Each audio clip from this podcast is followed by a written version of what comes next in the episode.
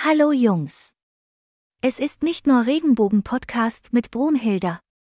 Heute werde ich eine weitere Frage zur LGBTQ und Gemeinschaft behandeln. Wenn Sie versuchen, eine Gruppe von LGBTQ Leuten in Schwung zu bringen, bringen Sie einfach das Thema zur Sprache, das niemand diskutieren will. Starten Sie den langwierigen Streit darüber, wie wir uns selbst nennen sollen, sind wir schwul, queer, können wir Schwuchtel verwenden und warum ist Transe beleidigend? Diese Argumente sind in den sozialen Medien allgegenwärtig, Trolle von beiden Seiten bedienen sich verletzender Sprache. Die Menschen sind frustriert und fragen sich, wen interessiert das? Was ist denn so schlimm an Namen? Aber Namen sind wichtig, Worte haben Macht, und Sprache ist kompliziert und verändert sich ständig. Wir müssen freundlich und geduldig sein, unsere Geschichten erzählen und vor allem zuhören. Worte wurden schon zu oft gegen uns verwendet, lasst uns die Macht zurückgewinnen, indem wir sie anders verwenden. Nummer 1. Queer. Manche sagen, dass queer der erste Begriff war, der in der Queerkultur in Amerika verwendet wurde, aber ich bin mir nicht sicher, ob das stimmt. Es ist möglich, dass dies von älteren Mitgliedern der LGBT-Plus-Gemeinschaft überliefert wurde und von einem Archivar oder einem Querhistoriker bestätigt werden kann. Offenbar wurde das Wort queer erstmals während der Oscar-Wilde-Prozesse zu einem schwulenfeindlichen Schimpfwort. Während der AIDS-Krise war Vire hier, Vire queer ein beliebter Protestslogan. In den letzten Jahren ist queer zu einem Oberbegriff für alle nicht heterosexuellen und nicht-binären Identitäten geworden. Er wird als eine Möglichkeit gesehen, über Identität zu sprechen und diejenigen zu repräsentieren, die sich nicht in die Kategorien schwul, hetero oder bi einordnen lassen.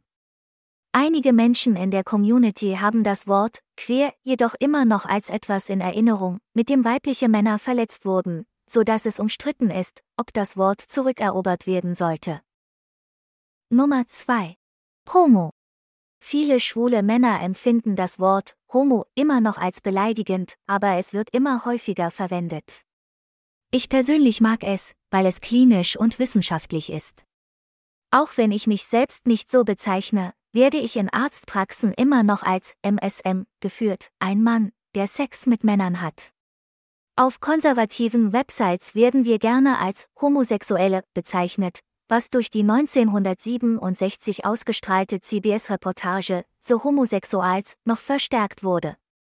Darin wurde Homosexualität als eine behandelbare Krankheit bezeichnet. Homo hat eine gewisse Frechheit, ohne zu belehrend zu sein. Es ist ein bisschen wie ein Fuck you, ohne den Aspekt der sozialen Gerechtigkeit. Andererseits, wenn sie schon einmal abwertend als Homo bezeichnet wurden, sind sie vielleicht kein Fan. Aber wer liebt nicht einen Homo?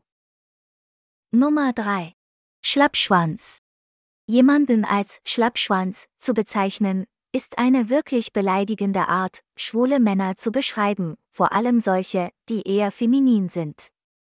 Es wurde zurückgenommen als ein Fick dich für die Leute, die es hinter unserem Rücken gesagt haben. Für manche ist es eine Art zu sagen, ich bin stolz darauf, schwul zu sein, und ich fühle mich durch die Weiblichkeit nicht bedroht oder beleidigt.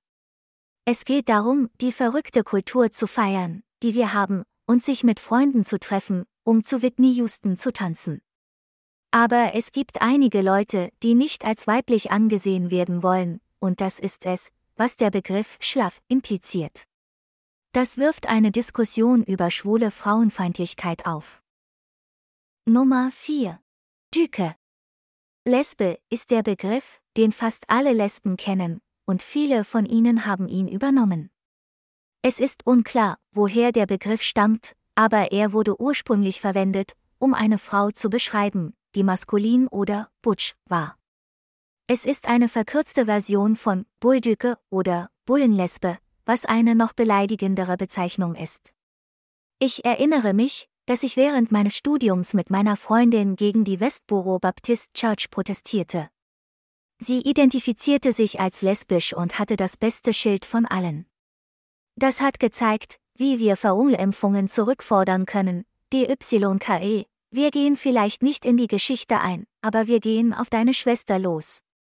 Es gibt ein gutes Argument dafür, warum viele queere Frauen den Begriff für sich beanspruchen, wir geben Worten Macht. Aber wenn ein Homophober dich Lesbe nennen würde, würdest du ihn dann immer noch benutzen? Nummer 5. Flemer. Lockwood 51, eine queere Bekleidungsmarke aus LA, bietet Hüte und T-Shirts mit dem Label Flemer an. Sie machen Beleidigungen wieder salonfähig, indem sie sie in Mode verwandeln. Ihre Fag-T-Shirts haben ein Anarcho-Symbol als A. Die ursprüngliche Bedeutung von Fagot stammt aus dem Mittelenglischen und bezeichnete ein Bündel von Stöcken, die zum Verbrennen verwendet wurden, altfranzösisch Fagot, abgeleitet vom griechischen Wort Phakelos, das Bündel bedeutet. Es ist leicht zu verstehen, wie das Wort zu einem Hasswort wurde, mit der Konnotation, dass schwule Männer verbrannt werden sollten. In der Folge wurden Wörter wie Flema und Flaming als Schimpfwörter für weibliche Männer verwendet.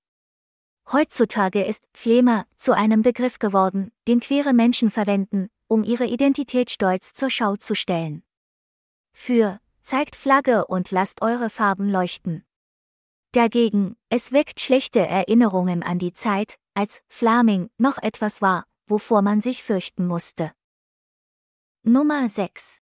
Sod. In Großbritannien ist Sod ein Slangwort mit einigen ziemlich üblen Bedeutungen. Früher war es ein Schimpfwort für Homosexuelle, abgeleitet von Sodomite. Es ist nicht so, dass die Leute es jetzt wieder anders verwenden, es ist einfach in Vergessenheit geraten. Könnte er wieder eingeführt werden? Es gibt keinen wirklichen Grund, der dagegen spricht. Nummer 7. Twink. Im Grunde ist Twink eine Bezeichnung für einen schlanken, haarlosen, meist jüngeren schwulen Mann. Manche Leute sagen, dass man feminin sein muss, um so genannt zu werden, aber das stimmt wahrscheinlich nicht. Manche Menschen sind stolz darauf, während andere denken, dass es nur ein Etikett ist, das uns einschränkt und Erwartungen weckt. Ich persönlich finde, dass man selbst entscheiden muss, ob man die Bezeichnung verwenden möchte oder nicht, aber so oder so ist es nicht cool, sie als Beleidigung zu benutzen. Nummer 8. Lesbo. Sappho, eine antike griechische Dichterin von der Insel Lesbos, ist die berühmteste Lesbe der Geschichte. Sie schrieb Gedichte über Liebe und Frauen, aber über ihr Leben ist nicht viel bekannt.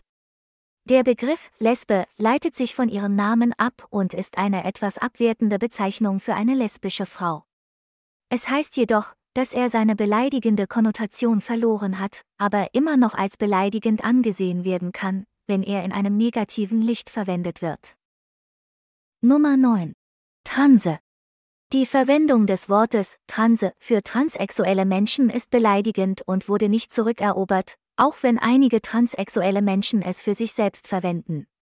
Aber man kann nicht einfach jemand anderen mit diesem Wort bezeichnen, zumal es ein Schimpfwort ist. In der Pornoindustrie gibt es viel Transphobie, und Transmolls verwenden Trans und Transporno als Suchbegriffe oder Schlüsselwörter. Einige Leute argumentieren, dass Transe wie Schwuchtel und Schwuchtel als Zeichen der Transbefreiung umbenannt werden könnte. In Anbetracht der aktuellen Epidemie von Gewalt gegen Transsexuelle ist jetzt jedoch nicht der richtige Zeitpunkt, um diese transphobe Bezeichnung wieder zu verwenden. Nummer 10 Nancy Boy. In den 1930er Jahren war der Nance oder Nancy Boy eine schwule Burlesque-Figur, die eine wilde Show abzog und die Leute zum Lachen brachte. Doch dann wurde der Bürgermeister von New York, Fiorello Laguardia, wütend, weil die Kritiker über die Nance-Nummern sagten, sie würden die Leute dazu bringen, auf den dunklen Balkonen der Burlesque-Theater Sex zu haben. Also ging er hart gegen die Häuser vor und die Nance-Nummern wurden entweder abgeschafft oder stark eingeschränkt. Heutzutage findet man tonnenweise Sachen mit der Aufschrift Nancy Boy, wie T-Shirts, Gürteltaschen und so weiter, und einige Leute nehmen das schwulenfeindliche Wort zurück. Aber manche Menschen könnten aufgrund verinnerlichter Homophobie eine Abneigung dagegen haben. Das war's für heute. Ich hoffe, diese Folge war für euch alle nützlich. Vergessen Sie nicht, meinen Podcast mit Ihren Freunden zu teilen und bis bald. Mach's gut. Auf Wiedersehen.